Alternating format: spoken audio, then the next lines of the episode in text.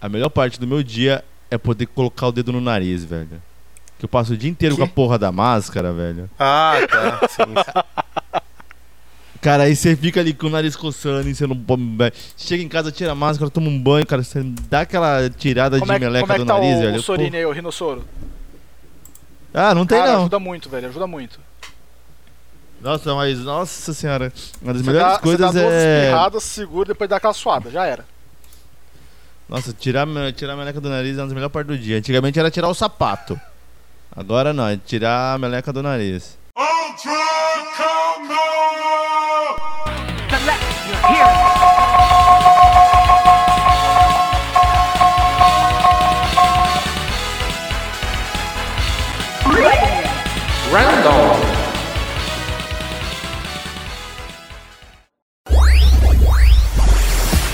Video games afford you the opportunity to start over.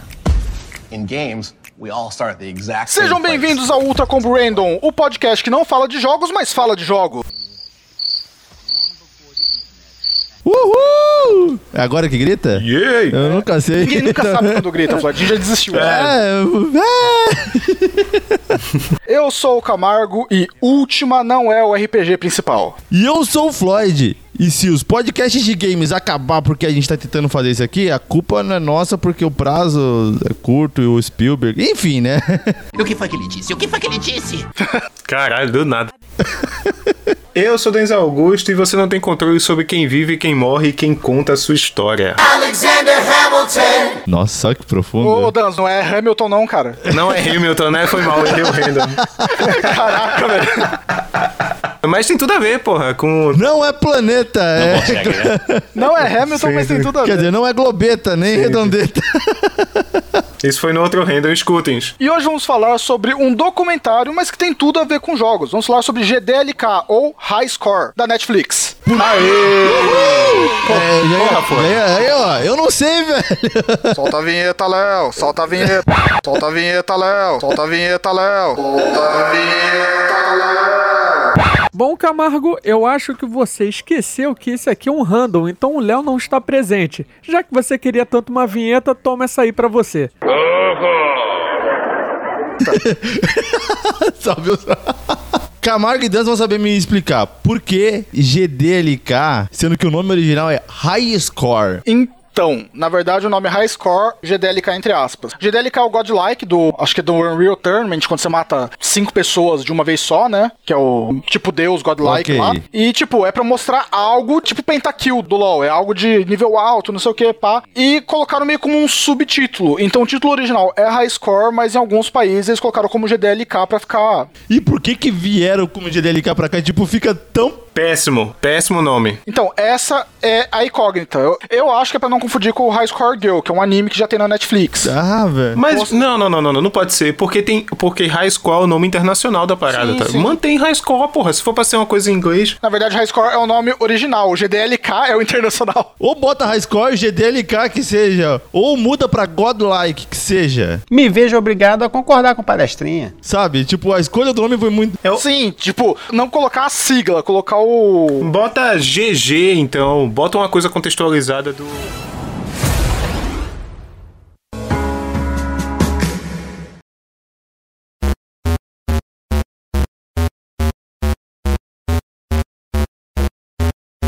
A primeira vez que eu ouvi falar desse documentário foi no trabalho. Inclusive, meu chefe que falou: Pô, você achou do GDLK? Aí todo mundo, que, que isso? Quer dizer, o nome não remete a nada relacionado a jogo. Não. A menos que você tenha jogado Não, o Real não. Tournament, né? Mas, tipo, 3% da população sabe disso? É a mesma galera que tem o Yu, Não, pô, a gente Caralho, mano. É, né? não tem 3% de gente. ofendeu dois públicos agora. Você ofendeu duas pessoas aí, você e o Danzo. Eu não tenho Yu, cara. Só ofendeu o Danzo, então. É.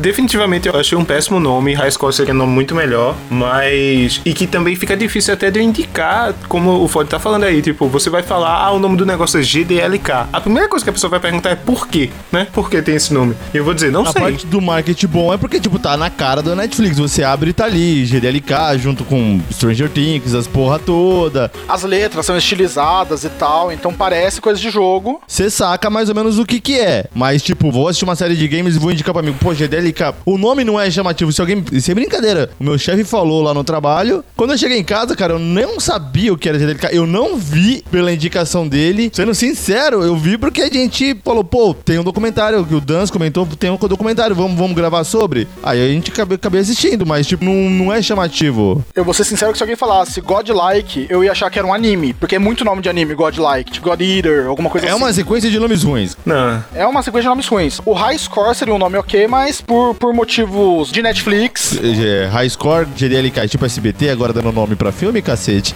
Não, o pior é que eu até entendi o negócio do Godlike, porque é uma pontuação alta que você precisa pra ter isso. Não Mas faz sentido com, as, com o documentário. o pior de tudo é que Eles nem mencionam no o documentário. documentário inteiro tá não fala de Unreal. Tipo, pô, se falasse É. do Unreal e explicasse o GDLK, beleza. Mas não, nem foi citado Unreal. Eles pararam no Doom. Mas o que é o documentário? Pra gente ficar preso É, no na nome verdade, dele né? o High Score. Vamos chamar só de High Score? Vamos esquecer o GDLK? Bora, bora, bora. Então, beleza. O High Score, ele é uma série documental sobre jogos, criado pelo Franz Crostel e narrado pelo Charles Martineau. It's me, Mario! Ele não fez nenhum. uma- Yahoo! Deveria. Não, não. É, eu não sei se vocês assistiram dublado ou, le- ou no original. Eu achei legendado. Legendado? E você, Dan? Tô agendado também. Eu assisti o dublado. E eu achei maravilhosa, porque quem fez a narração no Brasil foi o Márcio Simões. Dedo Que é o dublador do Gênio, do Will Smith. O cara tem um, um trabalho grande de dublagem aí. A dublagem dele ficou Sim, sim. muito boa, cara. Na verdade, eu não gostei da dublagem de algumas pessoas ali, mas o narrador em si pegaram um cara a responsa pra fazer. Então, cara, eu até optei pelo legendado porque quando você fala de nostalgia, tem uma carga de sentimento na sua entonação. Sim, E ali você pega muito disso, velho. E querendo ou não, assim, nós temos, cara, acho que o Brasil é o país dos melhores dubladores do mundo. Fato. Mas, cara, eu acho que assim, pô, quero sentir, tipo, igual um exemplo, o cara do que criou o Atari, no, falando no primeiro episódio. Nolan Bushel? É, então, é, o Nolan Bush, não. Ele falando, pô, você sente a, a euforia dele, cara. Parecia que ele tava lá nos anos 70 criando de novo, tá ligado? E como é que você, é, por mais que temos grandes atores, mas você não consegue passar 100% dessa emoção porque não é um sentimento real, vamos colocar assim, né? É uma emulação do sentimento que você tá vendo que outra pessoa tá sentindo. Então eu optei por ver legendado e, cara, muito bom. É, quando é documentário, eu acho que eu vou nessa mesma linha, porque são pessoas reais falando sobre coisas que aconteceram e tal. E aí funciona melhor ver o depoimento de alguém, tipo, na íntegra, digamos assim. É, não que algo aconteça, não lembro disso acontecer, mas pode se perder algo na dublagem, na tradução. Então eu sempre prefiro manter o, o áudio original, né? Claro, quando é um, algum, nesse documentário vai ter pessoas sendo entrevistadas em japonês e coisas assim, eu dependo da legenda 100%. Mas ainda assim eu consigo, eu me sinto mais entretido, mais, é mais imersivo pra mim quando eu tô vendo original. tá? Falando nisso, se eu não me engano, pode ser minha memória esteja me, me enganando, mas eles só dublaram as pessoas que falam inglês. Quando tem pessoas em japonês, tá legendado. É trabalho meio pela metade, né? Eu acho que é, É. pra passar essa parte de documentário mesmo, porque no inglês também, né? Quem tá vendo em inglês só precisa da legenda pro japonês. Então acho que eles fizeram o mesmo esquema. Mas eu vou falar que eu assisti dublado, eu nem sabia que era um documentário. O Marco falou: olha, tem negócio de joguinho na, na TV. Eu falei, ah, vamos assistir. Daí a gente viu que era documentário, ah, tá legal, tá dublado. E o bom que é rápido, são seis episódios ali de 40 minutos, cara. Eu vi praticamente em três dias, indo um episódio. A, a gente aqui também, acho que dois, três dias. E um episódio indo pro trabalho e um episódio voltando, cara. É, eu vi dois fins de semana. Uhum. E é muito bom que ele amarra muito bem. Ele, ao longo dos seus seis episódios, ele fala de muitas coisas dos anos 80 e 90 de jogos assim, dos pais fundadores, digamos assim. E ele vai amarrando muito bem um episódio no outro, sabe? Tipo, ele consegue deixar ganchos e coisas narrativas que no primeiro momento, na vida real, não tiveram necessariamente ganchos. Mas no final, o cara consegue arrumar de um jeito, né? Os diretores, a, a produção do documentário, consegue amarrar de um jeito que você realmente vê muita coesão em todos os episódios, assim. Eu gostei muito do jeito que eles montaram. Narrativa do diretor é muito boa. É, além da narrativa, né, que tem toda uma construção desde o início dos videogames, lá no fliperama, e etc., até basicamente quando começou os jogos 3D e jogos que usavam internet. Então a gente tem ali até o meio dos anos 90. Até 94 ali, né? É, até 94 mais ou menos. E eu gostei muito. Tipo, uma coisa que me impressionou foi a arte em pixel art. Cê, Cara, é muito bom. Hum, sim, Quando sim. tinha depoimento das pessoas, eles narrando tal, e eles não tinham filmado aquilo, porque muita coisa é filmado em fita cassete. Ah, eu entrei na sala ali e tal, um monte de japonês entrando ali, quando o cara explicando sobre Star Fox, velho. Exato, cara. E os caras fazendo, tipo, como Sim, se fosse sim. mapinha de jogo, prédio, eles mostrando os close e tal. Sim. Cara, é uma arte muito da hora, velho. Eu gostei muito disso. Cara, a abertura eu não pulei nenhuma, eu achava que a É, abertura bem é foda. sensacional, velho. É muito bom, muito bom quando, tipo, é, nós trabalhávamos numa sala onde o Miyamoto ia fumar. Aí aparece um bonequinho do Miyamoto, tá ligado? Acendendo um cigarro, assim.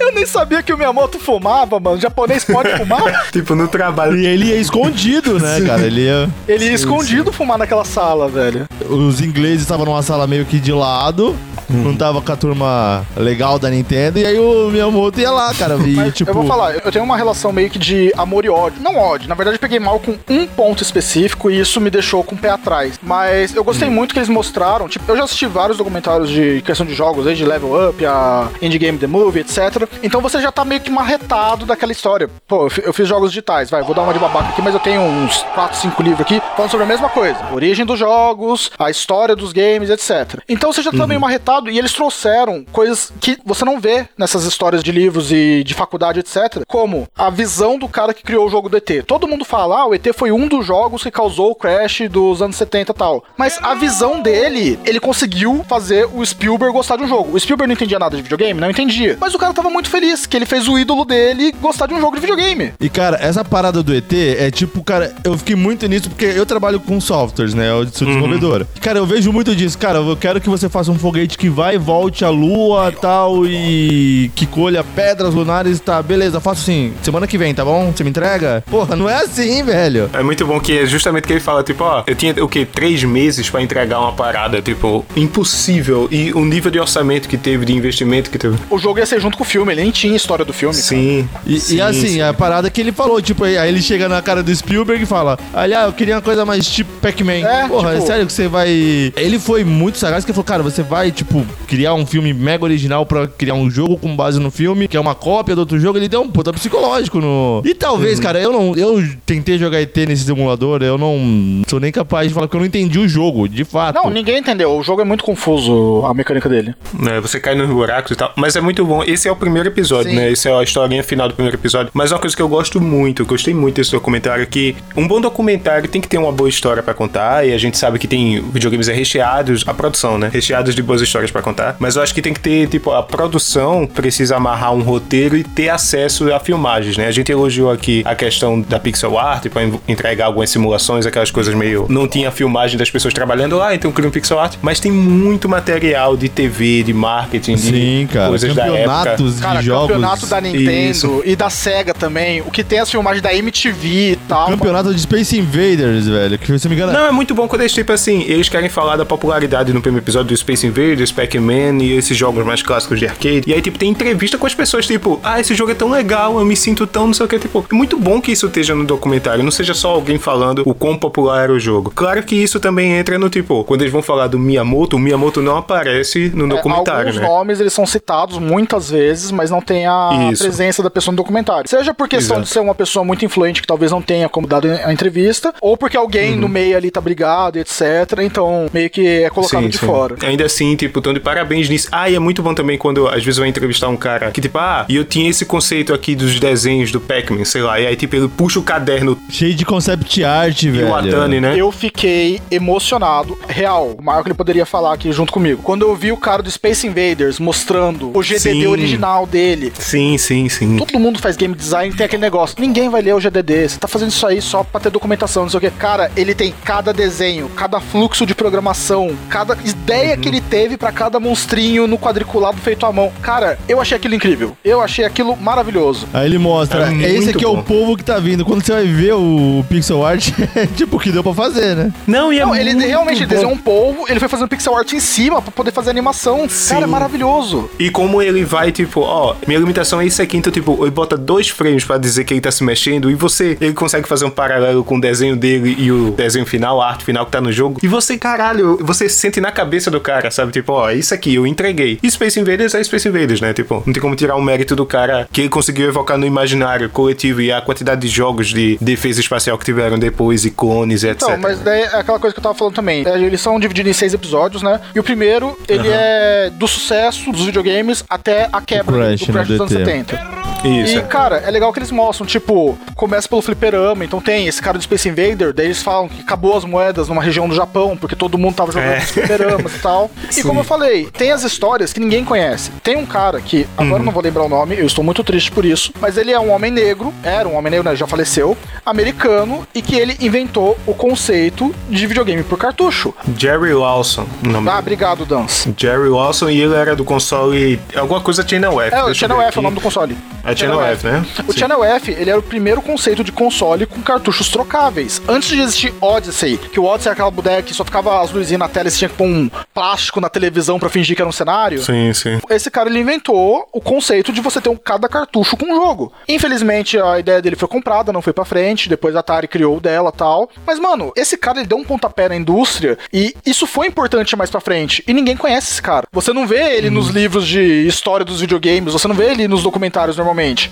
É legal que a família dele tem tudo documentado, tudo bonitinho e passa até pro menininho novinho ali, ó, não se esquece do seu vô. Ele não é Não, e é bem interessante, cara, que eu acho que assim, eles não são daqueles que, ah, vamos querer na marra fazer que o, com que o pai deles merece ser lembrado. Mas eles falam, eu fico triste, mas eu imagino quantas pessoas igual meu pai não existem Exato. no mundo. É que a dele, pelo menos, foi comprada e não foi utilizada a ideia. Então tá documentado que foi ele que fez. Mas imagina quantos não criaram consoles de cartuchos trocáveis que não foi pra frente. Eu Sim, acho legal sim. ter um documentário ter esse tipo de informação extra, assim, que tipo, você não vê em qualquer lugar e tá ali, tem fonte. Não é uma informação que eles tiraram do nada. Tem comprovação. Acho maneiro isso. Isso é uma coisa que eu elogio no documentário. Eu vi gente falando, tipo, ah, sei lá. Eu vi todo tipo de comentário sobre o GDLK, né? Sobre o High Score. Que, ah, é um documentário que às vezes força a lacração, coisas assim, de outros conteúdos que a gente vai abordar aqui na frente. Mas aí, tipo, eu acho isso muito valioso que tu falou, sabe? Essa coisa do tipo, tem muitas histórias sobre produção de videogames que a gente não conhece, sabe? Esse cara, o Jerry Lawson lá do Channel F, ele, meu irmão, ele criou um console com cartuchos intercambiáveis. Tipo, isso mudou a indústria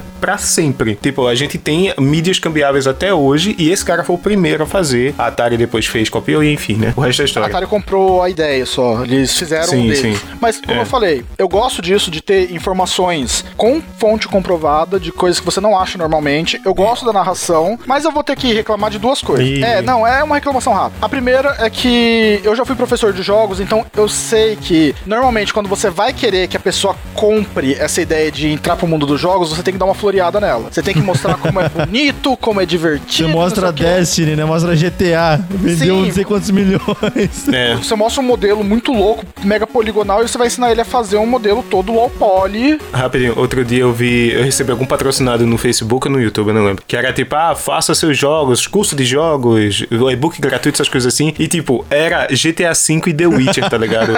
Não, velho. Que o cara tipo, porra, brother, pera aí, min- Um paralelo, quando eu fui entrar na FATEC aqui em Carapicuíba, tem a, a FATEC tem um curso de jogos digitais e análise de sistemas. Eu fazia análise de sistemas, mas por virtude da época lá, o professor, no dia da aula inaugural não tinha professor, colocaram todo mundo no auditório e o professor de jogos digitais apresentou a matéria dele. Que tipo, o curso né, de jogos digitais. A primeira slide é: Destiny custou 500 milhões e em uma semana lucrou 800 milhões. E aí você fica, porra, pronto, eu vou sair É, daqui milionário. Mas não é assim, velho. O documentário, ele meio que ele passou muito essa ideia de tipo, nossa, olha como essas pessoas são fodas, olha o que elas fizeram na época delas com tantas dificuldades e tal. Só que eu acho meio errado você passar só essa visão, porque tipo, teve muita gente que se ferrou, tem gente que trabalha hoje com burnout, com crunch, etc, essas coisas. Então, tipo, eles não mostram o lado feio. Eu sei que é pra você enaltecer as pessoas que estavam ali É, no começo sim. e tal, mas eu gostaria que tivesse mostrado um pouco o lado feio da indústria, tipo, ah, mas o lado feio foi na guerra dos consoles. Não, a guerra dos consoles foi guerra de duas empresas. Não, até quando fala do lado feio num dos últimos episódios, eles dão uma floreada. Ah, porque, dão uma a gente- gente, bonita. a gente tinha três semanas e a gente ficava a noite inteira na garagem, mas a gente se divertia. Eles fazem parecer muito bonito por causa do desenho. Parece uma coisa maravilhosa. É, porque faz 20 anos também, 20 e 30 anos, né? Eu só senti que esse documentário era sobre exaltar Sim, histórias sim. e não o contrário. Sabe? Tipo, é tipo exigir violência de Sim, um sim. filme infantil, sabe? Eu tô achando é o propósito. Aí que tá o meu segundo ponto. É, a narração deles é muito boa pra exaltar a história e tal, mas pra fazer a ligação das narrações, que nem você falou, tem ligações ali que não existiriam na história, mas eles Isso, é. fizeram. E isso me deixou incomodado porque eu vou citar um negócio aqui do episódio 3 sobre RPGs. De boa, de boa, pode citar qualquer parte, pode ficar tranquilo. É, não estamos seguindo uma linha não, tá, Camar? Eles chamam o Yoshitaka Amano, adoro esse cara, é um artista maravilhoso japonês, que fez as artes dos conceitos iniciais de Final Fantasy. Comecei achando maravilhoso. Pô, eles mostraram que a arte do cara é toda uma arte trabalhada na base japonesa lá histórica e transformaram nos pixels nada a ver, mas o conceito tava ali. E quem estuda jogos, já viu a história de Final Fantasy várias vezes, porque é um dos melhores RPGs daquela época, etc. Sabe que ele foi feito com base em Diga então no 8, que é o ápice dele, né?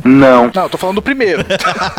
o conceito de viagem no tempo em RPG era uma coisa inédita na época que o Final Fantasy foi lançado. Mas você sabe que ele foi baseado em dois jogos. O primeiro é Dungeons and Dragons, que tá escancarado, e o segundo é o Dragon Quest, que veio antes e que eles fazem até homenagem no cemitério dos elfos ali, tem o nome do cara do Dragon Quest. Sim. Então, tipo, é esses dois jogos que foi a base. Ponto. Os caras que fizeram o Final Fantasy nunca tinham jogado um RPG antes. O sistema de batalha do Final Fantasy é diferenciado por causa que eles tiveram como base futebol americano, o sistema por turno, com duas linhas, uma de ataque e uma de defesa. É tudo por causa do futebol americano. Eles tiveram só essa inspiração: Dragon Quest e Dungeons and Dragons. Os caras, pra atacar a narrativa, eles falaram que o Final Fantasy foi baseado em Ultima. Cara, isso eu olhei e falei: hum, não. Agora, se a Netflix falou, já é. Aí eu fiquei me questionando, se eles deram essa informação errada pra ligar a narrativa, quantas outras informações erradas será que tem ali que a gente não pegou por não saber? Porque essa do Final Fantasy, pô, Final Fantasy é uma coisa que eu vejo desde os meus 12 anos de idade. Mas rapidinho, ele falou com todas as letras que Final Fantasy Sim, foi inspirado sim, em Ultima. falou. É aí que eu achei mancada, Ah, porque ok. eles chamaram o Yoshitaka Amano pra falar, mas o Yoshinori... E é do Ultima 3 ou é do Ultima 4, se eu não me engano, que eles falam. Eles falaram que foi baseado em Ultima 4. Só que o Yoshitaka Amano, ele é o cara do character design. Ele fez as artes, ele não participou diretamente na parte de história. Quem fez a parte de história foi o produtor, que era o Yoshinori Kitase. Yoshinori Kitase não estava no documentário.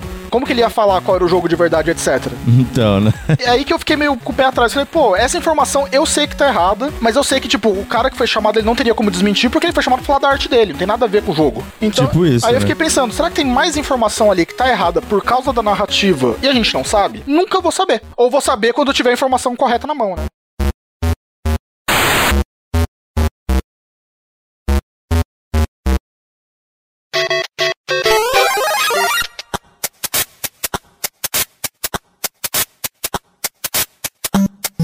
Um outro ponto, cara, que eu achei muito, muito interessante, cara, nesse jogo, foi a história do Gay Blade, cara. Cara, Gay Blade, puta velho. Eu nunca ia saber que esse jogo existia. É tipo isso. E eles começam, tipo, tratando que o cara não tem mais o jogo. O desenvolvedor, numa mudança lá, ele fala. Eles até tratam uma hora que fica. Pô, seria muito romântico falar que o governo veio, entrou na casa dele, roubou todos os jogos e apagou a memória. Não, numa mudança, ele mudou e os móveis ele não foi. E ele não Pois tinha é. código fonte, não. não- Se tivesse salvo no. qualquer serviço de nuvem aí que não existia na época. Eu até brinquei com o Marco que essa é a segunda vez que eu vejo o caminhão de mudança zoar uh, game designers. Porque os caras que trabalharam com o da Joy Masher, eles se mudaram de Manaus pra outra casa. O caminhão de mudança perdeu uma renca de coisa deles, velho. Uma história muito triste mesmo. Nossa. Mano, esse negócio de caminhão de mudança perder coisa de quem trabalha com jogos, pelo jeito, não é uma coisa tão incomum assim. Não, e aí ele, cara, ele, tipo, quando ele foi procurar depois na internet, ele viu que tinha, porra, muita gente que ainda falava do jogo e tal, e até tem um desfecho bem legal. Não cabe falar aqui porque não é importante. Mas, assim, é legal ter a surpresa. Mas, cara, ele falando de, pô, o cara gay nos anos 80, tipo, tava tendo uma- várias manifestações fodas nos Estados Unidos. Ah, era naquela época que, tipo, você olhava pra uma pessoa gay, ah, é AIDS. Você nem conhecia a pessoa, já taxava de AIDS. É isso, ele ainda cita que era no auge da pandemia de AIDS, né, velho? Então, tipo, e homossexualidade era sinônimo de AIDS, velho. Puta coragem do cara fazer essa parada e tal. E a comunidade falava pra ele, pô, você não sabe o quanto o seu jogo tá sendo importante. E o cara simplesão, e o cara, tipo, n- nunca. Ele se colocou em algum patamar. Cara, eu fiz um jogo que transmite as minhas ideias na época e. Ele não fez o jogo pra ganhar dinheiro e ficar rico. Ele fez o jogo porque era uma vontade dele de transmitir as ideias e ele conseguiu transmitir. Vendeu pra algumas pessoas e se perdeu na história. Ele ficou triste por isso, mas a vontade dele de passar a ideia conseguiu. Achei muito legal isso, cara. Uhum. É. E assim, cara, querendo ou não, tá certo que hoje o mundo tá bem mais tranquilo com esse tipo de de exibição, Sim. porque, tipo, é uma coisa completamente natural, né? Não tão tranquilo,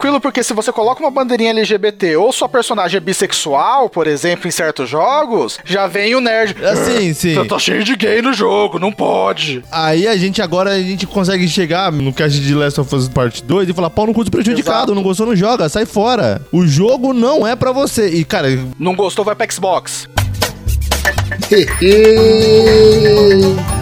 Gratuito demais, sou. É... Caralho, Camargo.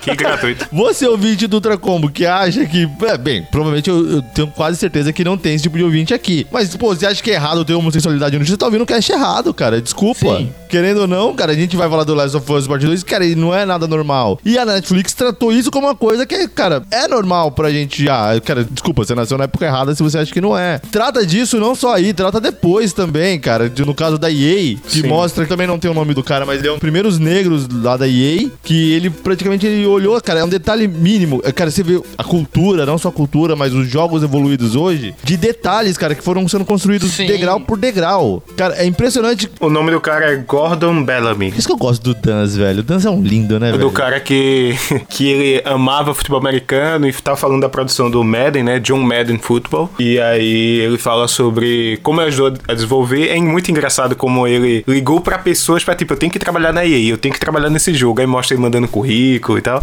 Ele saiu ligando pra meio mundo na EA, velho. É. Não sabia nem no que que ia trabalhar.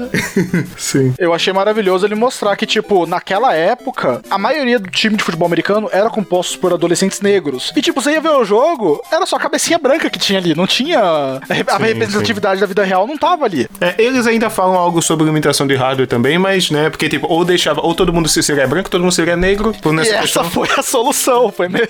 Foi demais. É, e aí ele, quando ele trabalhou no jogo, ele, tipo, a primeira vez que teve jogadores de cor, né, negra no jogo, Sim. foi por causa dele, né? Ele que chegou lá e disse, eu que vou fazer e tal. Só eu quero dar um, um parênteses aqui. Eu, enquanto vocês estavam falando, eu tava procurando sobre Final Fantasy e Ultima. E aí eu achei alguns artigos que falam sobre inspirações, não só em Dragon Quest, como algumas coisas de combate ou coisas de Ultima também. Não tô dizendo que o documentário tá certo, que vocês estão errados, não é nada não. Não, quem falou é o Camargo, tá? Eu tô aqui quieto, tá? Mas eu acho é que, tipo, o documentário faz um bom trabalho em ambientar esse caldeirão cultural em produção artística, sabe? Esse linkar, né, uma coisa com a outra. Isso, é. E eu acho, tipo, não dizendo exatamente como tá no documentário, mas que teve influência sim, porque tá todo mundo lançando coisa ao mesmo tempo. Do mesmo jeito, Camargo, que a gente vai ver em um episódio futuro quando fala de 3D, fala do Doom e do Star Fox, sabe? E como eles falam de. que com certeza não tem nada a ver, um tá trabalhando no porão de casa, na garagem de casa ouvindo metal, e o outro tá trabalhando lá na Nintendo, os caras. E mais uma coisa. Do lado com o Shigeru Miyamoto fumando atrás dele. mais uma coisa, de certa forma, influencia a outra, entendeu? O que eu quero dizer é assim, tipo, pode ter tido influência? Pode, como você falou, foi lançado na época similar ali e tal. Mas, tipo, influência Isso. principal, certeza que não foi. Uhum, não, eu entendo. É, o problema é não mencionar Dragon Quest, mas não quer dizer que Ultima não tenha sido influência. Não só não mencionar Dragon Quest, cara. É, eu acho que o erro ali foi você falar sobre influência em Final Fantasy e me chamar o artista. Tipo, o Yoshinori Entendi, Kitase, entendi. ele teria muito mais a falar do que o Yoshitaka Mano. O Kitase, ele tava na produção da história, ele tinha as influências ali. O, é que nem eu falei, vai. O programador, ele nunca tinha jogado RPG, ele fez com base no que ele sabia do D&D e com algumas coisas que ele lembrava de futebol americano. Pode ter tido coisa de última ali? Até pode, mas eu acho que não foi tão influente quanto pro jogo em si, de história e tudo mais. A parte de história e de criação de monstros foi muito mais D&D e Dragon Quest. Então, tipo, a influência do último não foi tão destacada assim como eles tentaram fazer parecer no documentário. Bateu forte, né, Camargo? Bateu forte, né? Essa dor aí de esses fanboys de Final Fantasy é foda, né? Que dança. Ah, não, não é, cara. É que eu acho que Não, vê, tipo, eu tô aqui na Wikipédia do Final Fantasy em inglês, né? E tá falando sobre inspirações, especificamente Dragon Quest, Zelda e Ultima, entendeu? o Zelda foi mais a parte do, do mapa, isso é verdade. Isso. Eu não sei se isso já foi colocado pós-documentário, eu acho que não, porque o documentário também pega dessas fontes. É bem capaz que não. O coisa do último, eu acho que principalmente aquele negócio de você ter sistema de loja, etc. Isso eles falaram bem do último, que o cara falou até do último 4. Tem aquele negócio de se você roubar a loja, você vai. As suas escolhas têm consequências, né? Um sistema meio de karma, né? As suas escolhas, elas criam um karma pra você, seja ele positivo ou negativo. Isso é muito bom, tal. Possivelmente alguma coisa nessa parte de lojas, etc., tenha sido é, baseado em último. Mas como eu falei, o que me pegou, é eles falaram que foi a base principal. Tipo, não, foi pouquíssimas coisas. O último, até em questão de gráfico mesmo, cara. O último não, não tinha um gráfico. Meu Deus, que coisa maravilhosa. Isso é impressionante. E é muito bom quando eles falam de interface gráfica de jogos. Não, é legal, cara, que tipo, ele fala, tipo, ah, eu imaginei a- o mundo desse jeito. E aí a forma que eu tinha de jogar o, o negócio pra ali era desse jeito. Então, essa é a minha imagem de. Cara, é a mesma coisa quando a gente tá falando do cast de roguelike, cara. Tipo, Sim, o que, que sim. era o rogue, cara? A abstração que você tinha que fazer, tipo. O cara do último, é ele que dá o exemplo de tipo, ah, tem uma formiga, ela vai ser um A maiúsculo, porque é ent. Então, tipo, Isso. esse é seu inimigo, esse A maiúsculo é seu inimigo. quando fala do casal Williams, né? Roberta e Ken Williams, os fundadores da Roberta, Sierra. maravilhosa, adoro você. E falam das coisas que queriam criar, tipo, porra, era adventure de texto, sabe? Eles conviveram com isso, com essa questão de você descrever ações pro computador e não ter interface visual e como seria e o mundo, tipo, transcrever da sua cabeça pra computador. É muito foda como, tipo, eles estão criando aquilo ali, sabe? A Roberta, aí tá uma pessoa que eu pago um pau legal, porque ela era designer, se eu não me engano. E, tipo, ela conseguiu passar pros jogos dela a parte visual, desde o que era só feito com umas linhas vetoriais bizarras, até os outros depois que foram ficar mais bonitos, com desenhos mais detalhados. E, cara, a relação dela dar os desenhos, o marido sair programando e tal. O marido dela, pelo jeito, é um rato de computador, né? Que não sai do Sim, quarto sim, lá. sim. É, na verdade, até, eles até citam que ele tinha uma empresa eh, like Sim, Microsoft sim, sim. ali né, na época. E ele meio que, quando ela foi passar pra ele, tipo, cara, ela pegou um puta papel gigante, mostrou as ideias pra ele, ele falou, cara, a gente tem que fazer isso. Simples. Ele comprou a ideia bonito, né? É legal pra você ver que, tipo, eles começam falando sobre o RPG de mesa, daí tem o cara que fez o Ultima, tem a- ela que começou a pegar os livros, jogos e passar pra parte visual. E, bom, cara, é muito legal você ver toda essa transformação. Daí você vê, Final Fantasy seria meio que um produto final de tudo isso, assim, tipo, ele mistura tanto a parte de RPG, do sistema de batalha, com coisa de loja, com a parte de visão meio Zelda, meio Dragon Quest, os monstros do D&D tá tudo ali. É meio que eles fazem até o comparativo com os jogos atuais, né? Que eles falam, ah, antes disso, daí mostra, sei lá, um Skyrim, tinha isso, daí o dragãozinho era um bicho todo quadriculado, feio pra caramba. Cara, isso é uma das partes mais sensacionais, é ver, tipo, ah, eles tinham ideias de fazer, tipo, de fazer Skyrim, de fazer coisas absurdas, fazer um World of Warcraft, mas não dava, velho. O impressionante, Ford, é que na verdade, pra galera da época, o Ultima era um Skyrim, tá ligado? Tipo, Sim, é, é verdade. tipo Aquilo isso, ali cara. não tinha nada parecido, pô. Isso é muito foda. Isso vai pra até um episódio que eu gostei muito também, que essa parte eu não conhecia. Que hoje em dia, os multiplayers aí, você quer jogar o seu Fall Guys, você quer jogar o seu Among Us, você quer jogar o seu LOLzinho, tá tudo aí na Twitch, show. Mas, nessa época, na verdade, fliperamas e nintendinhos e tal, a parte da criação de comunidade e as empresas criando seus torneios, tem todo um cenário competitivo da Nintendo of America divulgando torneios e tal, que eu não conhecia. Várias preliminares É. em várias cidades, fazia campo final em Alcatraz, velho. jogar Mario competitivo, porra. O cara jogava Mario, tipo, a quem pegar 100 moedas ganha e tal. Não, e legal que o cara tem o cartucho, né? Que não era tipo, ah, passar uma tela do Mario, era tipo, o primeiro a pegar 50 moedas ganha. Isso, isso. E vai pro próximo jogo, né? Que tinha Tetris, Isso. Mario e eu acho que era um jogo de corrida, eu não Cara, lembro. não só esse, se você visse, tipo. é, quem aqui assistiu High Score Girl, o anime que também tá na Netflix? Hum, eu Não, sei velho. qual é, eu sei dos jogos de luta, Tipo, né? é, eles mostram Street Fighter com em LAN e eu falava, gente, eu nunca vi isso, porque eu tô acostumado com esse fliperama de boteco que não, não tinha conexão nenhuma. Com os pedófilos, cinzeiros. É, não seria a parte dos pedófilos, mas o cinzeiro eu concordo. mas eles mostraram no episódio que fala sobre Street Fighter e tal, e realmente, cara, existia esse negócio dos fliperamas, ter os fliperamas que eram conectados em LAN e você podia, ah, vou desafiar você aí, senta na máquina tal, tô na tal, e vamos lutar. E, cara, é, não tinha lag no negócio, o negócio tava em tempo real. Eu não vi isso, não. Eu vi só aqueles monitores que são. Sabe quando é um gabinete, mas tem duas telas, de frente pra Não, outra? não, mas assim? eles mostraram ali, tipo, coisa dos fliperamas, ele era em LAN, então dá pra você fazer mini torneio de Street Hum, Fighter entendi, assim, entendi. você, cada um num fliperama. Esse é outro episódio que eu amei, velho. Que eu sou um cara aqui do Tracombo, talvez de todos nós aqui, sou o que mais gosta de jogos competitivos e É multiplayer. porque é o único tal. que é bom, né? O único, É, o- é. o único que tem um- o mínimo de chance de ganhar uma partida. Possivelmente também o único que gosta de jogo de tiro porque não tem cinetose, mas aí a gente não. Aqui é o editor rancoroso de novo. Que absurdo vocês me excluírem, hein? Eu não tenho cinetose, jogo jogos de tiro de boa, tá bom? Hum. Mas eu consigo me divertir jogando com a galera lá do Warp Zone, pô, jogando Sim, sim. jogos de luta e tal. Tipo, eu acho o máximo. E, tipo, é muito foda como ele mostra a evolução do, ó, fliperama era isso aqui. Isso pega bem o que você falou, o pessoal do Warp Zone jogando jogos de luta. Danza, aquele dia que nós jogamos todos juntos, quantos rounds eu ganhei? Rounds? Não sei, Fone. Um, talvez. A gente jogou umas 20 partidas, eu não ganhei um round, velho. Não, eu ganhava de você, Fone. Né? Porque, tipo, mas eu era muito ruim, mas eu gostava, tipo, sério, Sério, aquele cara, eu esqueci o nome dele, que jogava com o Balrog. Thiago do Zona E, abração. já. Meu irmão, velho. Não, sério, ele era o Sayajin e eu era o Yantia, velho.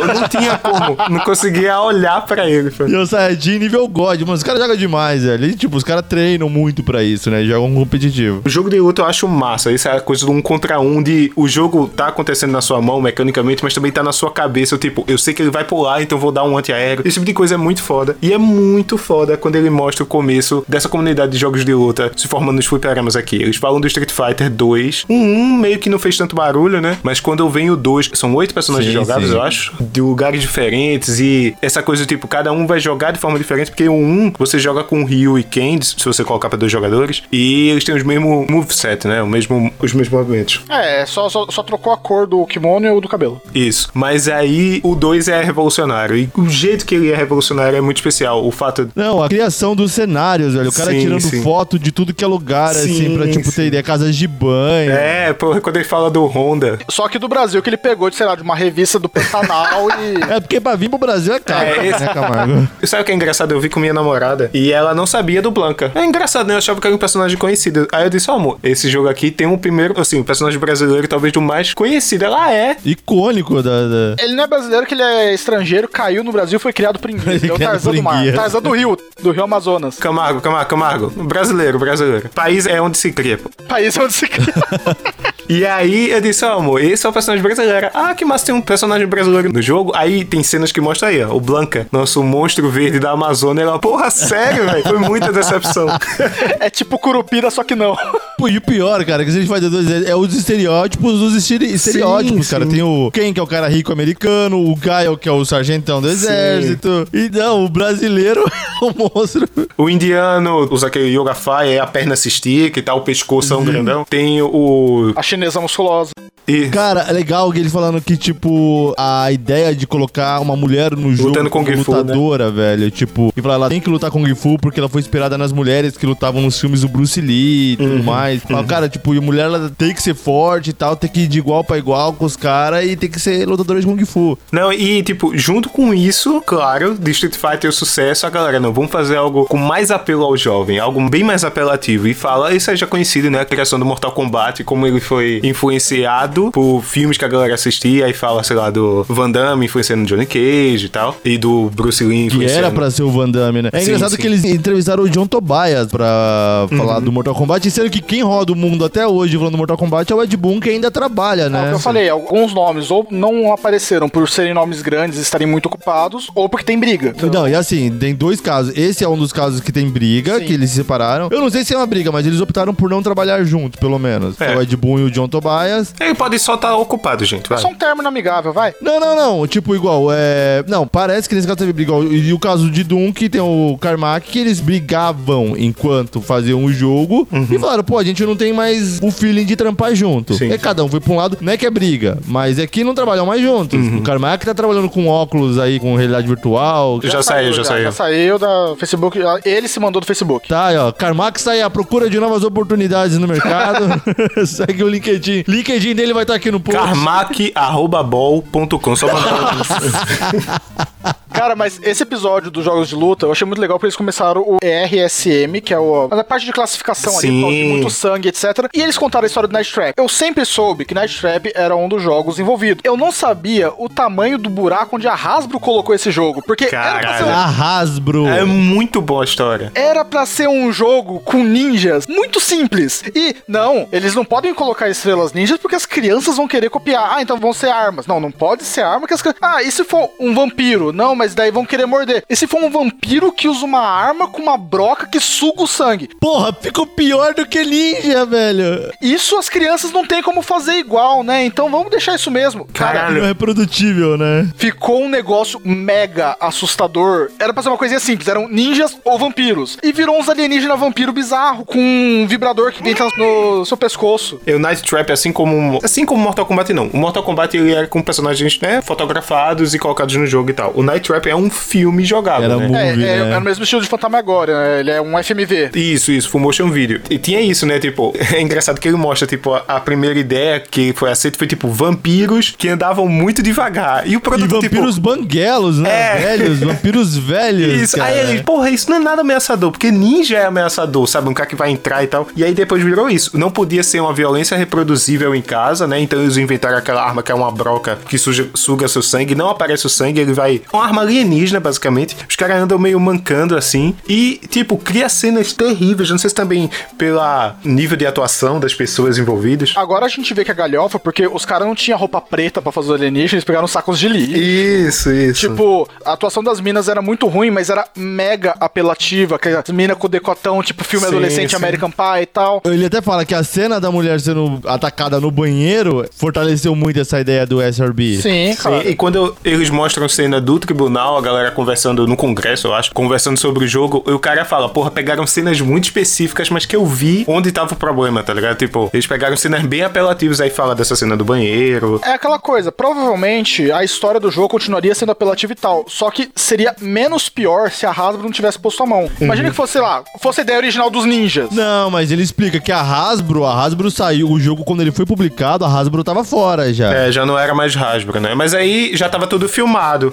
Ah, mas daí com 70% do projeto feito, né, ia, ia jogar fora? Então não, mas aí a Hasbro viu ó, o pé que tava se enfiando e falou, ó, cara, valeu, mas não é o que a gente tá querendo lançar, segue aí teu rumo que a gente tá pulando fora. Show, a Hasbro se desvinculou do projeto. Aí, a- não sei se foi bem a SEGA, que aí lançamento do SEGA CD, mídia agora com muito espaço e tudo mais. Falou, brother, você tem esse projeto aí, é cola que é nós. É nóis. E, cara, tem muito jogo. Eu jogava muito Tomcat Alley do Sega CD. Era muito ruim, velho. E querendo ou não, você, você olhava naquilo na época, eu joguei, tipo, 95 ali, velho. Eu joguei, Ford, algum de cowboy, tá ligado? Algum que era. Eu joguei Tomcat Alley, Jurassic Park, você olhava aquilo e falava, meu, é... Daqui o videogame não passa, velho. Sim, sim. O que é mais real do que a realidade, na verdade? Só que é até legal que o Night Trap ele fala, querendo ou não, depois disso, foi que o jogo começou a vender. O jogo, ele tá hoje na biblioteca do, do PlayStation, tá 15 PlayStation dólares, 4. velho. Isso. Agora, velho, ele é uma peça histórica, porque ele fez parte da construção, da classificação. Agora é histórico, mas na época, cara, isso aí foi um bafafá do caramba. E o legal é que até no documentário ele fala, cara, o jogo não é bom, o jogo tem várias falhas, tipo... Sim, ele, sim. ele ainda explica as falhas do jogo que não torna ele divertido. Tem um outro documentário, eu não lembro agora qual o nome do documentário que eu vi com o Marco, mas que eles mostram o lado da Nintendo e da SEGA nesse julgamento contra o Senado e mandaram o cara da SEGA que, tipo, o cara era meio que estagiário, ele teve que se virar pra tentar defender o Night Trap, velho. Mandaram o cara que não sabia de bodega nenhuma, de acabar de entrar, e a Nintendo rindo, porque a Nintendo olhou assim, causa ganha, porque a Nintendo não tinha esse tipo de jogos. A Nintendo é family, né? Quando chegava Mortal Kombat, a Nintendo cortava o sangue. Então a Nintendo olhava e falava, ganhamos mercado. Eu não lembro agora qual foi esse documentário que eu vi com o Marco, mas é um documentário muito bom também sobre parte de jogos aí. É. O Night Trap, ele tinha essa toda a tecnologia de... A parada dele é que, ah, vão ter várias cenas acontecendo ao mesmo tempo e você vai poder mudar entre as cenas e tal. Sim, é como se você tivesse a câmera de vigilância, né? E, Isso, Five Nights at. Freddy's.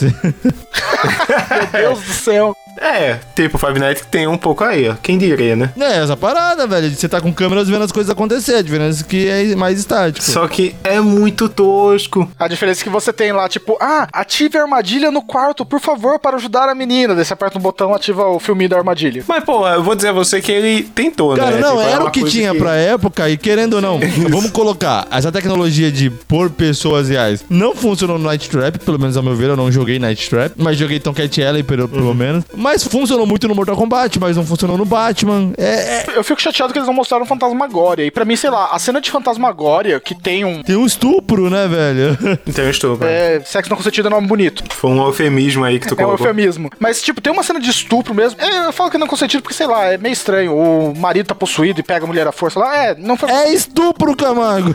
É estupro, é. Tem uma cena de estupro com um cara possuído pegando a mina dele. E, tipo, essa parte do Fantasmagória nem é falado. Eles focam muito em outras coisas. E, tipo, o Fantasmagória eu acho que usou muito melhor o FMV do que o Night Trap. Mas, opções, né? É Minha opinião. Pegaram o bode expiatório, né? Mortal Kombat e Night Trap, velho. Sim. É. Normalmente as pessoas colocam Doom junto, Doom mas é Doom depois depois, né? O Doom, quando ele foi lançado, já tava na rabeirinha ali. É, tipo, eles até falam, e é justamente o episódio seguinte que eles falam, tipo, quando isso aconteceu, quando tava rolando o congresso, sei lá, duas pessoas estavam trabalhando no próximo jogo que ia revolucionar. Esse foi um gancho de respeito. Esse É, daí. esse. E, e, na moral, Doom é um jogaraço pra época. Tipo, é É, realmente o mundo não tava preparado pra Doom. O Wolfenstein 3D. A gente olha o quanto, velho, que sem brincadeira, acho que de todos os exemplos mostrados, Doom é o mais forte de todos da indústria dos games ali. Pelo menos, cara, querendo ou não, eles falam do Mario. Mario e Sonic, né? É muito bom, a gente acabou pulando, mas o episódio que tem a console Wars, que fala do como a Sega of America. Como a SEGA planejou a, a criação do. O plano de seis passos pra derrotar a Nintendo. Isso, é muito bom, velho. O cara fala, tipo, eu vou tacar a Nintendo nesses passos aqui, vai riscando e dizendo um pra um. Tipo, Nintendo, a Sonic does what Nintendo don't. Cara, tem muita- É, isso. Até a criação do Sonic, que o cara queria que fosse um coelho, daí não sei o que. Ele foi lá pro Central Park, começou a desenhar e perguntar pras pessoas. E as turmas foi falando: ah, o ouriço é mais bonito. Esse- Esse coisa com espinha aqui é mais bonitinho. Nem era um ouriço, né? Ah, esse bichinho com espinha aqui é mais bonitinho, não sei o que. Tipo, desde a criação do Sonic pra ser um personagem que as pessoas gostassem até as propagandas mega apelativas. De chacota, era fazer chacota com o outro lado, né, velho? Sim. É porque a gente falou sobre os jogos do Madden, mas é nesse episódio que fala sobre o apelo aos esportes nos videogames, né? E como a Sim. SEGA se aproximou, tipo, vamos fazer um jogo de futebol americano. E, tipo, quando sai, na Nintendo é uma parada e no Mega Drive, no Genesis, é outra parada. Tipo, o nível do poderio, né, que a SEGA tem. É que ainda tava brigando com o Nintendinho, né? Que era tipo 8 bits contra 16. Sim, sim, é. Isso foi um pouquinho entre o Super Nintendo e o Nintendinho, né? A SEGA chegou. É, o, o Genesis ele veio quando ainda tava no Nintendinho, depois saiu o Super Nintendo. Uhum, não, então. É, e aí ele consegue pegar uma boa fatia, porque não tinha pra ninguém, né? A Nintendo dominava a parada. Isso tudo tá em vários livros, é. É, me- meio que quando chega o Super Nintendo, essa bola deles meio que dá uma baixada, mas. Sim, sim. E a- atrás também a questão de videogame não é coisa pra criança só, né? Tipo, tá, vamos pegar os adolescentes e tudo. É, é. o apelo aos esportes, né? O apelo ao personagem legal e cool e descolado e tal. Que tipo, ah, o Mario é o nice guy, mas a gente tem um cara mais canastrão, mais malandro. Ah, a gente é radical, a gente é descolado, a gente tem sangue, a gente tem Sim, tem sim. tudo que criança não pode ter. Isso, isso. E aí você tem uma criança jogando Nintendo, mas seu irmão mais velho vai estar jogando um Sega Genesis, sabe? Nossa, verdade. Isso é, é muito legal.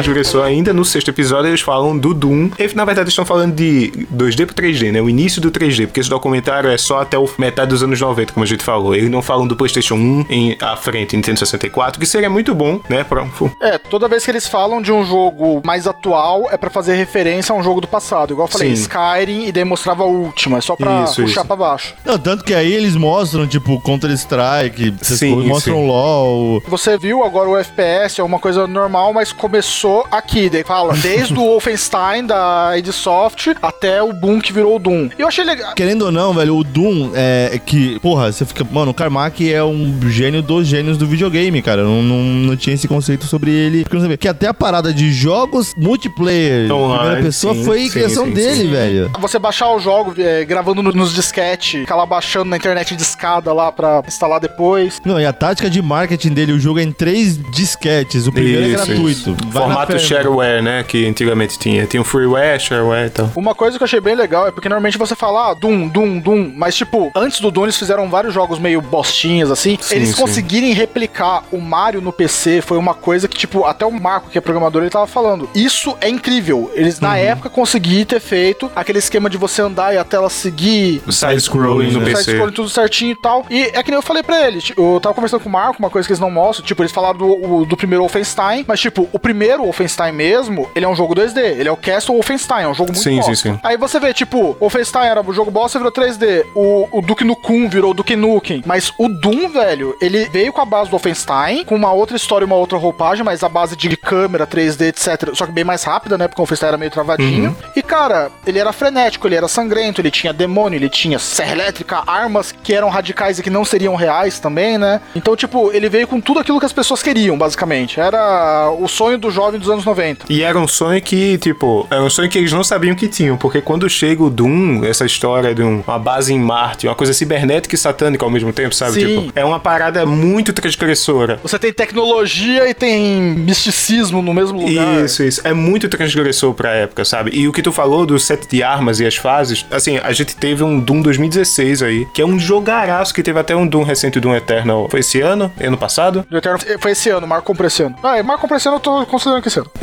Teve Doom Eternal recentemente também, que tipo, o Doom 2016, ele tem basicamente o mesmo set de armas do Doom original, porque esse é muito bom, é muito bem feito, você se sente poderoso. Tem a Big Fucking Gun, que é essa referência, essa arma gigante. Cara, eu ri pra caralho, porque no inglês eles deixam o F só o F, né? E no português fizeram um malabarismo pra não falar o foda. Foda. eu ri muito, velho, disso. Ficou como dublado, tu sabe dizer, Camaro? Então, ficou a grande arma e o F, vocês já sabem do que. Ah, caralho. que bosta. Eles tiveram que fazer É esse. aí que você perde no, no, no, no É, dublado. tipo, porra. Quando o cara mete uma enrascada, né? Aí O Mario tem- falou fuck no original? Não, tá um F, mas ele fala fucking. Acho que ele fala BF Gun ou qualquer coisa assim, mas a, a gente sabe, né? E como ele fala do. É que eles falaram, tipo, a BFG, o B é de grande, o G é de arma e o F você sabe do que. É. Quando ele fala do online também, velho, tipo. Caralho, Doom tem online, pô, pra vocês juntar os PCs e jogar. Claro, eu recomendo muito, inclusive, quem tá ouvindo aqui, e vocês também, né? Ver no canal de jogabilidade aqui no YouTube tem um vídeo do Doom, é, retrocompatibilidade. É um, um tipo de vídeo que eles fazem que falam sobre alguns jogos antigos, bem na pegada do GDLK mesmo. E ele tem um episódio específico sobre a criação do Doom. Cara, esse episódio é muito bom e eu recomendo também você ver um só sobre o Joe Carmack e o Daikatana. Isso, é. Não, o John Romero. John Romero. John É, Carmack Romero, é o cara verdade. que foi pra Facebook. Verdade, o John Romero e o Daikatana. O cara quebrou a cara, mas ainda tá pomposo ali, tá? É muito Não, bom. Eu sou foda. E nesse episódio do Retrocompatibilidade, ele fala de tipo como eles interaram com o Wolfenstein 3D, Catacombs 3D, outros jogos do id e foram pro Doom. E quando chegou online, era tipo, caralho, talvez você jogar na biblioteca ou de uma universidade, não tinha tanta internet boa assim pra jogar, não tinha esses lobbies online como tem hoje. Mas se você conseguisse juntar quatro pessoas, levar todos os seus computadores, monitor e gabinete gigante pra um mesmo lugar e ligar em LAN, meu irmão, era, era o que rolava, sabe? Era Lampara e tal. E como o Doom foi tão revolucionário que em algum momento ninguém tinha o termo FPS como jogo ainda. Era clone Sim, era de Doom. Doom-like. Era Doom-like. Doom-likes, é. Do mesmo jeito que a gente tem hoje em dia Souls-like, ou como o episódio que a gente gravou sobre Roguelike, sabe? Tipo, Sim, é, esse daí o jogo ficou tão importante que não conseguiu. O Doom por muito tempo foi Doom-like, assim como o videogame era Nintendo. Tipo, você falava que Sim, queria videogame, sim. ah, eu quero Nintendo. vou comprar a Nintendo da SEGA. Sim, é, comprar o Nintendo da Sega, o Nintendo com o Sonic. Aí recebe um Polystation. é, muito Cara, bom. mas é bem isso, né, velho? Tipo, o quão revolucionário foi, velho. Pro. É, eles encerram ali meio que com chave de ouro, cara. Sem isso tudo que vocês viram, não ia ter isso. Já começa a mandar um monte de jogo atual, né? É. Tem a parte do Star Fox também, que eu acho muito A É parte verdade. do Star Fox Do- é bem legal, velho. O cara que fez o 3D no Game Boy foi contratado pela Nintendo. Toda a parte do Miyamoto se inspirando num templo japonês pra ver as, as raposas, etc. E os, os arcos, cara, eu achei incrível. O Miyamoto se inspirar nos arcos do templo que fazia o caminho pra conseguir pôr um 3D no Super Nintendo sem fazer o jogador se Pra perder. dar um direcionamento à nave, né? E aí se criou o Superman 64. No, God! No, God, please, no! No! No!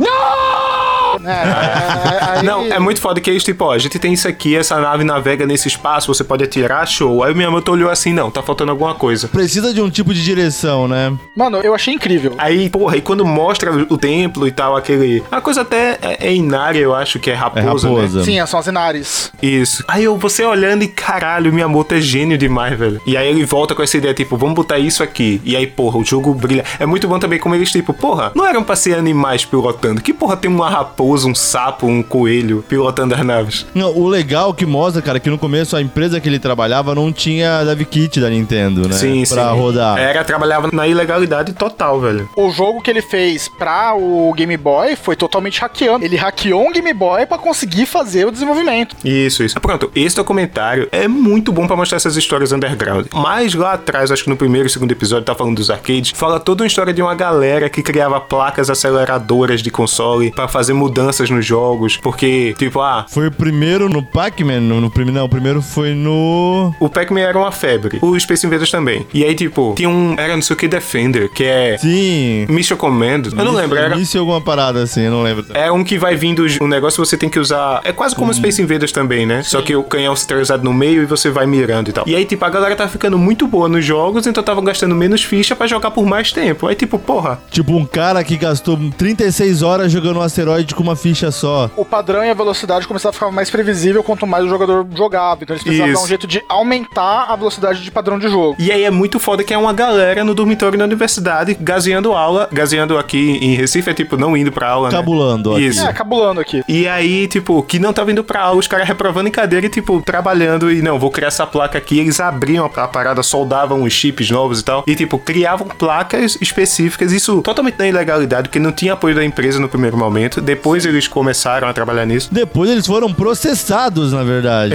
Activision. Primeiro foram processados e depois eles foram comprados. Porque, ah, Eles falaram que ele tava num dilema, cara, que a Activision, na verdade, quando processou, ela entrou numa sinuca de bico fudida, porque, cara, se ela perde, ela ia abrir um precedente, cara, que... precedente enorme pra várias pessoas fazerem placas de que elas quisessem. Não, agora você Sim. pode pegar qualquer jogo base de qualquer pessoa e fazer um jogo e mudar, tipo, a parada de ROM hacks. Ia virar, Sim, tipo, sim, sim. legal por lei. com hacks legalizados em lojas parceiras das empresas, né? Mas é muito bom como o documentário é bom pra isso, pra ver essas histórias. A gente falou do Gay Blade, eu, essa história agora desses caras fazendo placas de computador, as Não. histórias da galera do Star Fox que eu não conhecia também, tipo uma coisa mais obscura, tipo de como. Realmente, pela parte underground, esse daí tá de parabéns, porque olha, é uma coisa que é difícil você ver esse tipo de informação em documentário de jogos. Uhum. É porque sempre cai no tipo, ah, Sony versus Microsoft, Nintendo versus Sega. Não, sempre cai em nome grande também, tipo, Miyamoto. É. Vamos falar agora sobre. Tipo, é sempre uns nomes muito grandes, mas, cara, teve muita gente que começou fazendo alguma coisinha na garagem ali e teve influência mesmo que não tenha destaque. Igual, tipo, cara, Uhum. o Gay Blade. O cara que fez o Gay Blade não tem nenhum destaque na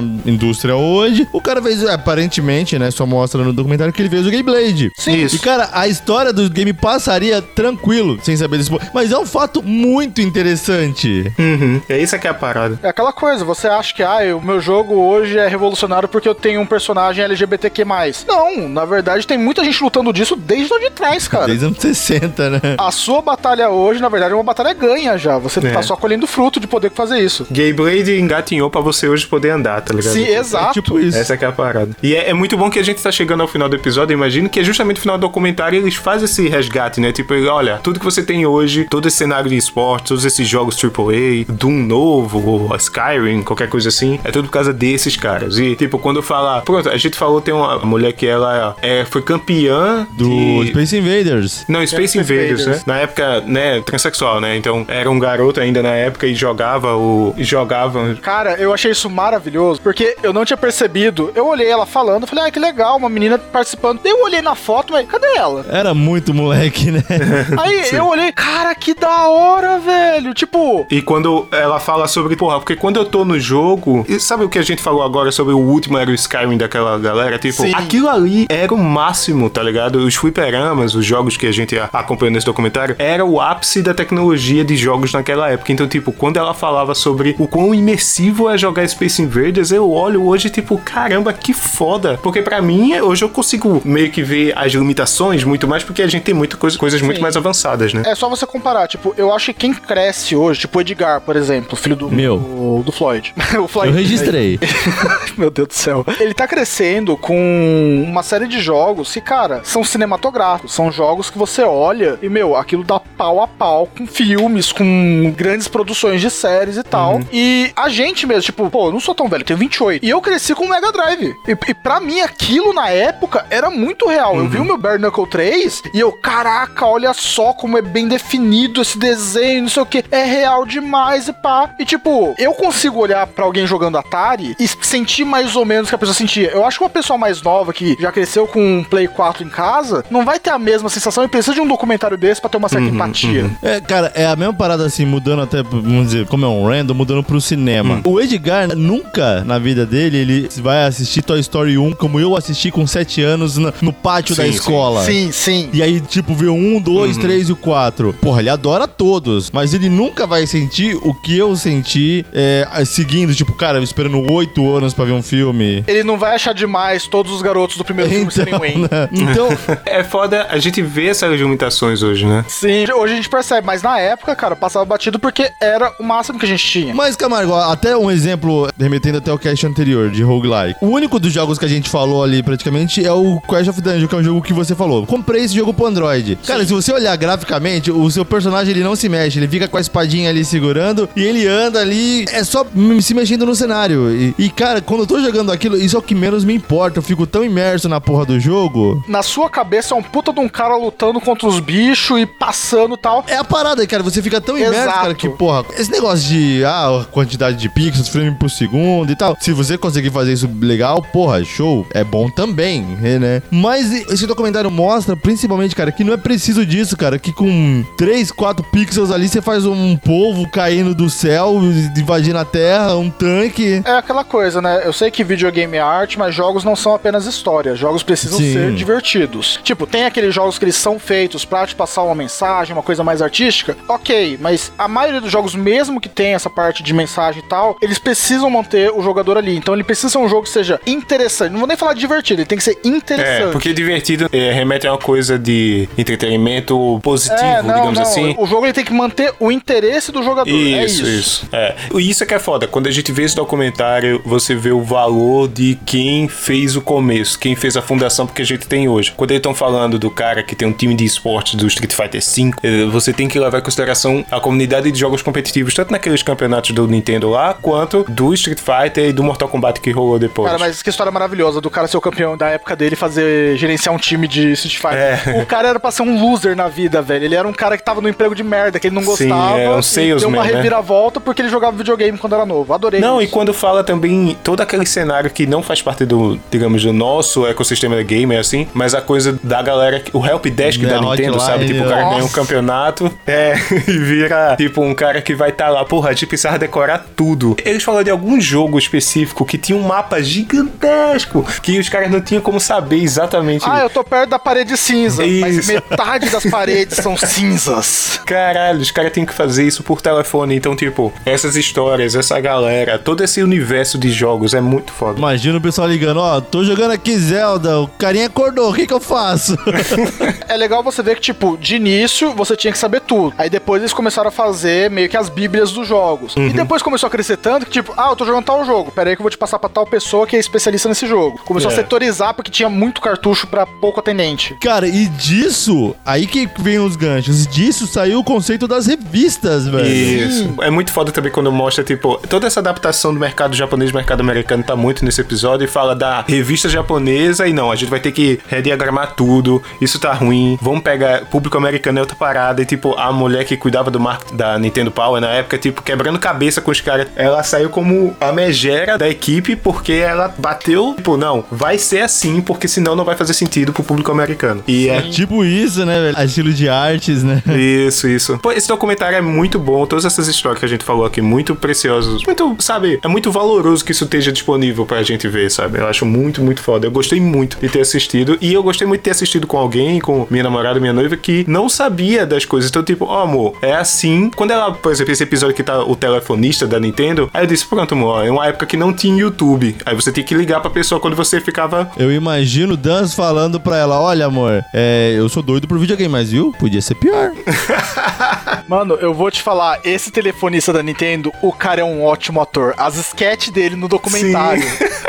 Ele com o visual dos anos 80 ali pra falar. Isso, isso. Mano, Os maravilhoso, maravilhoso. É, porque tem essas inserções, né? Tipo, a gente vai falar do cara jogando Space Invaders ou jogando Pong, Pac-Man, mostra ele pegando o console, ligando e jogando hoje, sabe? Tipo, eles conseguem fazer as entrevistas com cenários condizentes e... E quando eu falei pra ela, né, voltando, quando eu falei pra ela... O cara do Última com a armadura, cota de malha, Mano, o cara do Ultima, ele é aquele cara que joga Dungeons and Dragons vestido. Isso, isso, faz o roleplay completo. Cara, eu fiquei pasmo quando eu vi que todos os personagens da mesa de RPG dele eram ele. Eram ele. Mas é isso, cara. É o que eu ia falar. Tipo, apesar de eu ser bem caxias com o negócio do Final Fantasy, foi a única coisa que me incomodou realmente nesse documentário, mas porque eu sou muito chato nesse ponto. Não, você é muito chato, ponto. Não, você é muito chato e muitos outros pontos também, tá? A gente pode fazer um cast aqui das suas chatices, Camar. Podem ouvir o, o segundo render, eu acho, que é sobre Kimi no Na wa, né? Sim. O pé torto! Aquele pé torto Isso, caralho. eu entra tenho, na cabeça. Eu tenho pesadelos com isso. Eu acordei um dia, tipo, pé Eu, torto. eu também tenho pesadelo com aquele pé torto passando assim. A gente só elogiando o filme top, as mensagens, a gente se emocionando, falando e tal. E aí o Camargo, não, mas aquele pé torto, hein? É uma menina dessa escada com pé torto. Tipo, caralho. Eu não gosto de colocar algo 100% positivo. Tem que ter algum errinho, senão não... Eu não gosto de pessoas com pé torto. É, exatamente. Curupira você me deu medo. Mas então.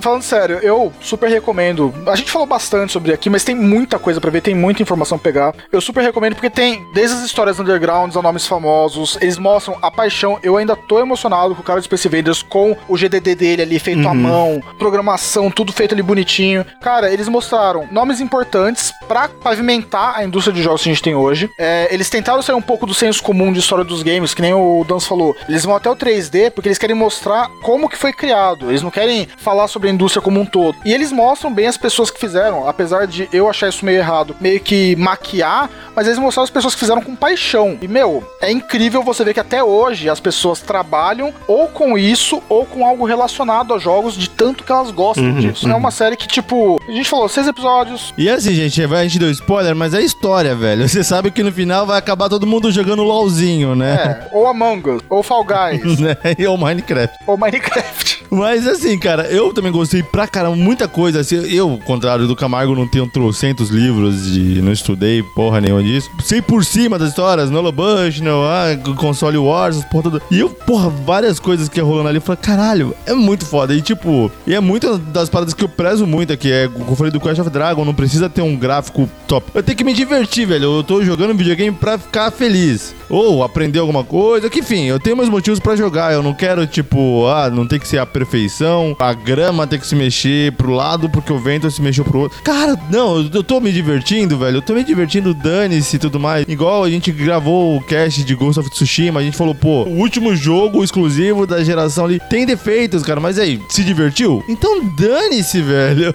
A gente pode finalizar esse cast com o pau do cu da nova geração, então. Fechou, fechou. Nossa! Pode acabar. Eu ia até fazer uma mensagem idílica, cantar tá Hamilton, mas nem fica pra próxima.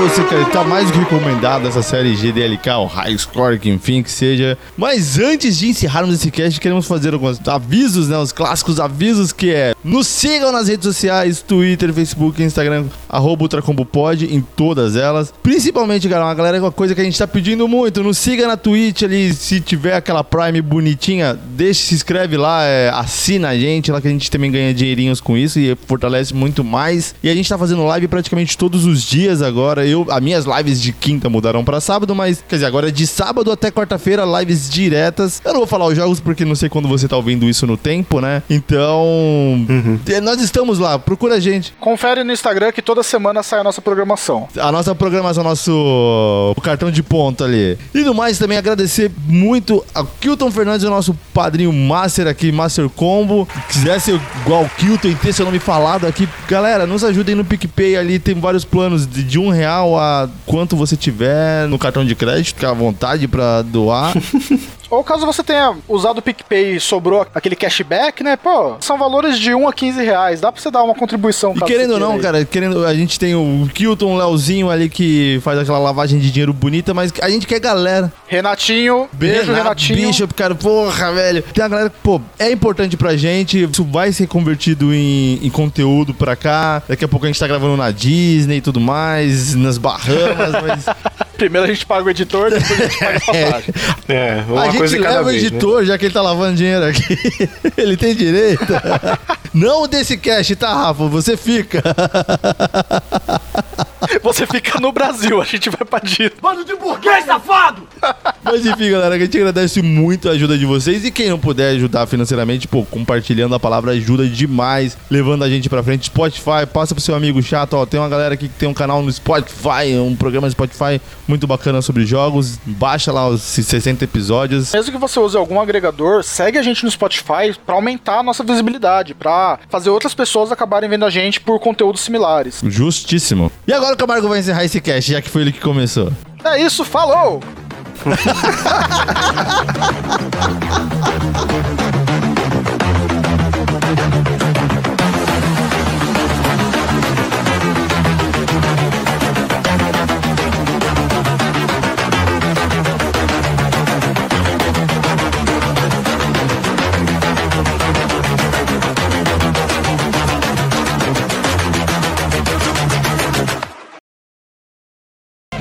podcast editado por Aura Púrpura Edições, podcasts e vinhetas.